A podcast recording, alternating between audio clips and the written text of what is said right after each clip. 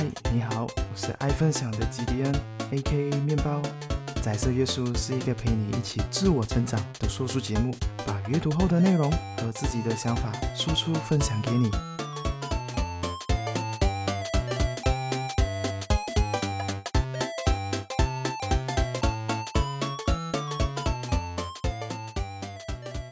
在今天的第三集里，我们呢将会学习到三类不同的学习者。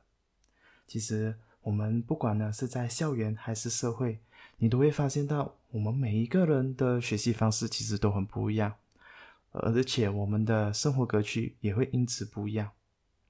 在第三章里呢，作者将学习者分为三大类，其中就有初级学习者、高级学习者以及学习促进者。在现实生活里，大部分的人都是初级学习者啊，这一类的人呢，往往呢都在学习后呢，没有把学习应用在生活。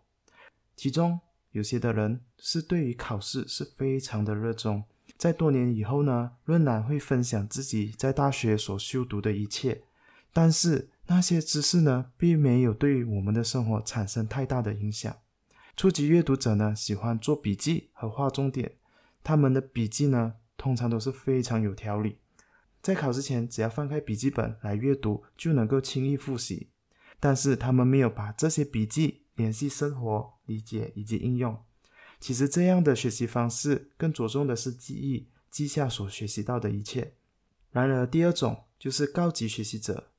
高级学习者在学习的过程中呢，会不断的提出疑问，会时常把学习到的知识跟以往的经验进行对比。连接起以往的经验与学习到的知识，管理学哲学之父查尔斯·韩蒂就是典型的高级学习者。韩蒂呢，他是一位哲学系的学生，他曾经呢读到哲学家苏格拉底跟学生讨论什么是正义的这一个课题。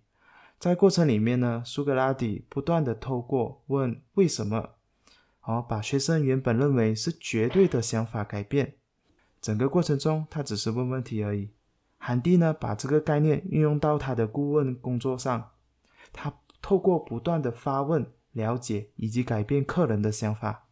因此，韩蒂呢，就是一个一名典型的高级学习者，就是在学习过程中懂得哪些知识跟自己原有的概念有关联，懂得用自己的语言重述句子，以及把知识应用在生活上。